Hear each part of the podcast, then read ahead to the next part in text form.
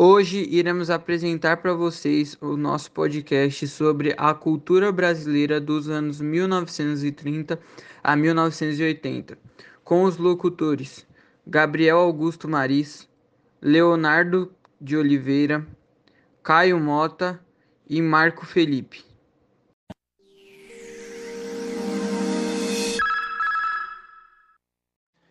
Com a Revolução de 1930, foi construído um novo Estado, necessariamente interventor e desenvolvimentista, e com isso foi criado um sistema de planejamento e administração pública, que até então não havia. O crescimento aconteceu já em 1933. Houve um avanço na industrialização e com ela houve um crescimento na urbanização e na classe trabalhadora.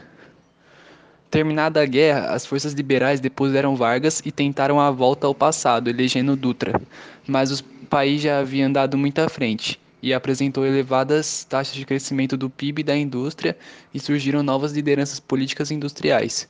Para a sorte do país, o apelo ao retrocesso durou pouco e o novo governo viu-se impedido a dar uma certa continuidade ao processo.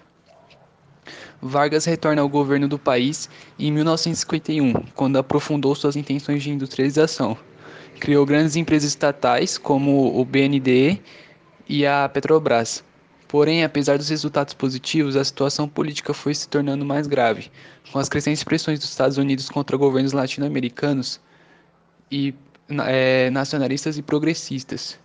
Com o suicídio de Vargas, houve um grande impasse e Juscelino Kubitschek assumiu em 1956 e 1960.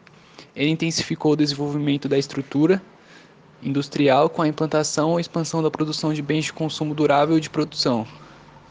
A continuidade do crescimento se daria até 1962 e a partir daí se desencadearia uma crise econômica, política e social, culminando no golpe civil-militar de 1964. A crise econômica se manteve até 1965, quando mudam os parâmetros da política econômica, alterando as bases do crescimento. O lado positivo da ditadura militar foi o de assumir uma postura um pouco mais nacionalista e acentuadamente desenvolvimentista, atuando fortemente na modernização do setor agrário exportador, da infraestrutura e acelerando a industrialização. Essas reformas, além de dar maior base à economia do setor privado, provocaram radical transformação e expansão das finanças públicas é, permitindo que o setor público amplie fortemente seu gasto e principalmente seus investimentos, além de proporcionar o crescimento e expansão das empresas estatais. Mas os piores efeitos econômicos foram os do enorme aumento da dívida externa, gerados pelo elevado financiamento internacional. A partir de 1974, a crise internacional restringia fortemente o crédito externo nos países subdesenvolvidos, forçando a desaceleração da economia brasileira, o que ajudou a ampliar o rombo nas contas públicas externas e nas finanças públicas.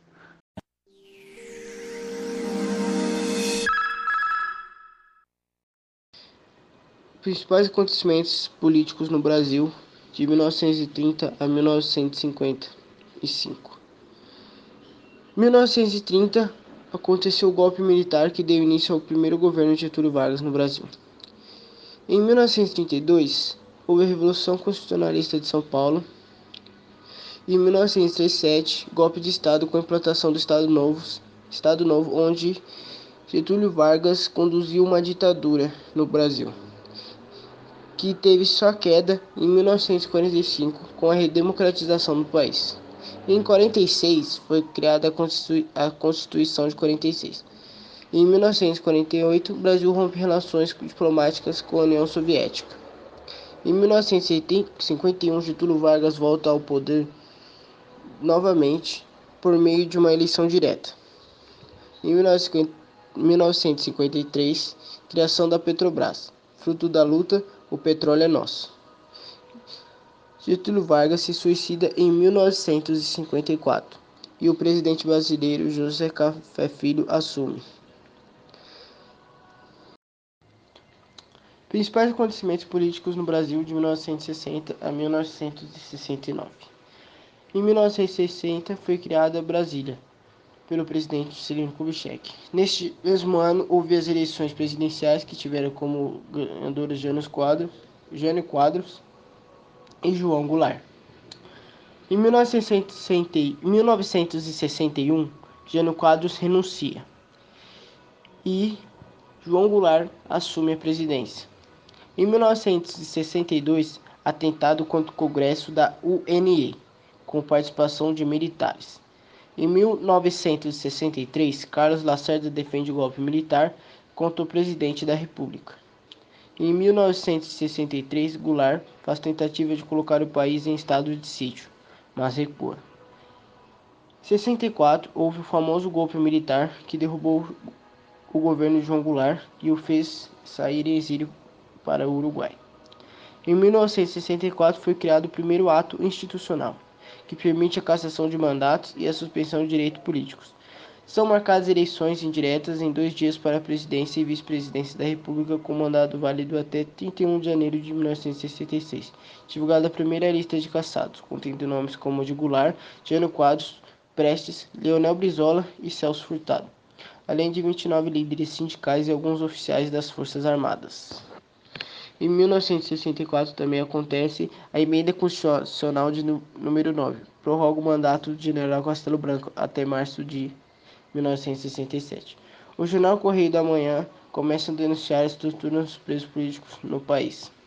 Em 1965 é decretado o ato institucional número 2, que retoma cassações, extingue os partidos políticos, impõe eleições indiretas para presidente e atribui a este poder de decretar o estado de sítio sem consulta prévia do Congresso. Intervir nos estados, fechar o Congresso, demitir funcionários e emitir atos complementares e decretos-lei. Em 1965, novamente, o Congresso Nacional aprova a Lei de Inelegibilidades, que cria obstáculos para os candidatos aos governos estaduais e beneficia os políticos ligados à ditadura.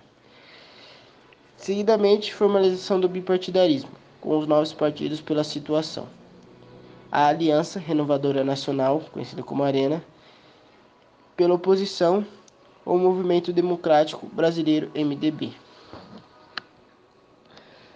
Em 1966, o ato institucional número 4 obriga o Congresso a votar o projeto de Constituição. Em 66 também é criado o ato institucional número 4, confere poder ao Congresso Nacional para aprovar a Constituição. 66 também é marcado é, pelo decreto do ato institucional número 3, que institui eleições indiretas para governador e nomeação de prefeitos. Realiza-se em 12 estados a eleição direta pelo, para governador, todas são vencidas pela Arena. 66 também o movimento nacionalista revolucionário, formado por ex-militares e militantes de esquerda ligados a Leonel Brizola, organiza o que seria o primeiro movimento armado contra golpe, na Serra do Caparaó, entre Minas Gerais e Espírito Santo, e sem qualquer apoio popular. Em 1968, o general Médici é eleito presidente. Ele pede o estado de sítio. Ficam proibidas manifestações públicas em todo o país. O general Costa Silva cria o Conselho Superior de Censura e sanciona a lei de censura de obras teatrais e de cinema. Em 68 fica conhecido o famoso milagre brasileiro, com crescimento expressivo do produto interno bruto. Em 69, o Congresso Nacional é reaberto. Em 69 também, Carlos Maringueba é assassinado em São Paulo pela equipe liderada pelo delegado Sérgio Freire. O ano é também marcado pelo exílio de vários artistas, músicos, intelectuais e escritores. Em General Médici extingue as polícias civis locais, transformando todos os membros policiais militares. Principais pontos políticos de 1972 a 1980. Na Guerra da Araguaia, cerca de 3 mil homens dão início ao combate aos militantes do PCdoB. O exército realiza durante a terceira campanha de aniquilamento um ataque decisivo à guerrilha do Araguaia. Em 73, ditador Médici anuncia o general Ernesto Geisel como sucessor e o milagre econômico bate um crescimento recorde de 14% no produto interno bruto. Em 74, o general, o general Ernesto Geisel toma posse como ditador. Outro general, João Figueiredo, assume a chefia do SNI e Gilberto de Couto e Silva, nomeado ministro-chefe do Gabinete Civil, passa a articular a abertura do regime, definindo-a como lenta, gradativa e segura de extensão. Em 74, acontece a censura prévia ao rádio e à televisão. O ditador Geisel anuncia o início da extensão. Em 75, o crescimento econômico cai para 5% e em 76, vários presos políticos são liberados. Ocorre também a morte de João Goulart na Argentina. No cortejo fúnebre em São Paulo, em São Borja, Rio Grande do Sul, a multidão grita liberdade, liberdade, anistia, anistia. O ditador Geisel exonera o ministro do Exército Silvio Frota, Silvio Frota em 77, aspirante a, aspirante a candidato a ditador e opositor da detenção política. O ditador Ernesto Geisel fecha o Congresso, baixa o pacote de abril, promovendo a reforma judiciária, restabelecendo o mandato ditatorial em seis anos e criando o cargo senador biônico. Geisel decreta, decreta recesso do Congresso Nacional. O PIB do Brasil cresce 4,90% em 77. Já a dívida externa cresce e chega a 32 bilhões. Em 78 é revogado o AI-5 em 79 são extintos a Arena, o MDB e podem ser criado, criados novos partidos. Em 79 também, parlamentares caçados em janeiro de 69, depois da edição do AI-5, recuperam seus direitos políticos, entre eles Mário Covas. Ocorre em 79 o início do governo do Ernesto Figueiredo. Em 79 ocorre também o Congresso a rejeita, ocorre também a rejeita por parte do Congresso emenda, a emenda por eleições diretas para o governador, de autoria do senador Franco Montoro. O Congresso vota a lei de anistia, que beneficia 4.500 presos políticos.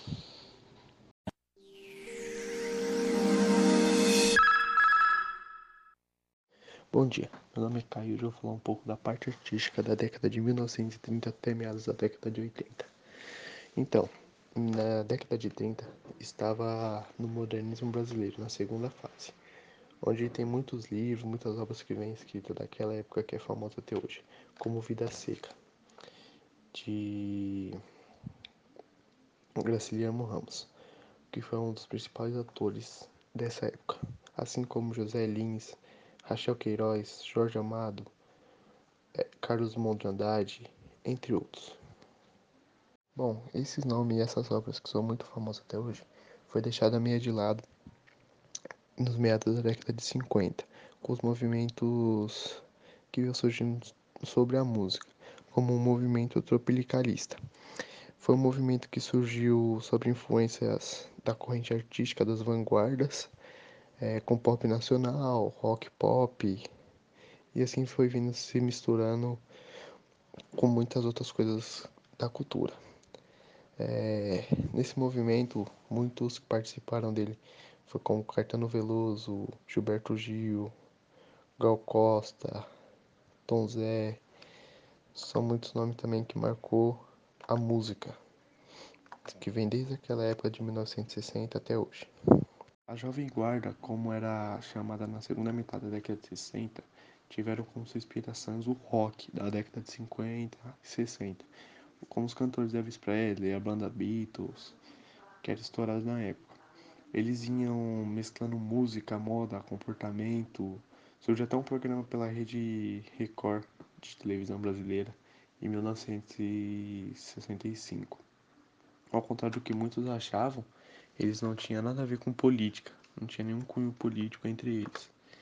Com essa vinda da música, muitos artistas se destacaram, artistas conhecidos até hoje, como eles Roberto Carlos, Erasmo Carlos, Vanusa, Eduardo Araújo e várias outras bandas como Golden Boys, Renato e seus Blues Caps. E é isso aí.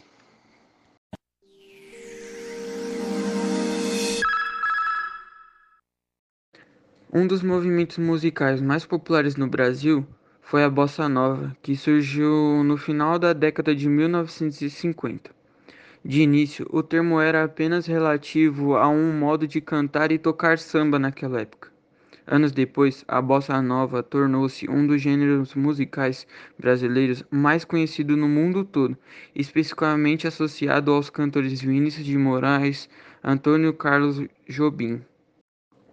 No fim da década de 50, o Brasil sempre dava prioridade para apresentar em seus teatros artistas estrangeiros e importar encenadores europeus. Porém, começaram a tentar mudar isso, com uma geração de, autor, de atores e dirigentes que preferiam textos nacionais e montagens simples, propriamente brasileiras.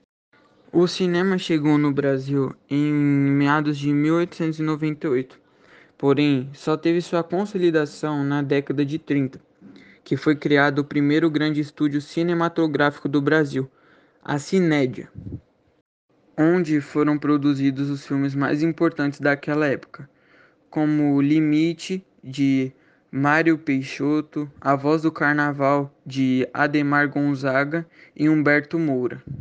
Nesse meio tempo, de 1930 a 1980, o Brasil conseguiu conquistar três Copas do Mundo. Uma em 1958, que ganhou da Suécia de 5 a 2 na final, e em 1962 que ganhou da Tchecoslováquia por 3 a 1 e também na Copa de 1970 que o Brasil ganhou por 4 a 1 da Itália.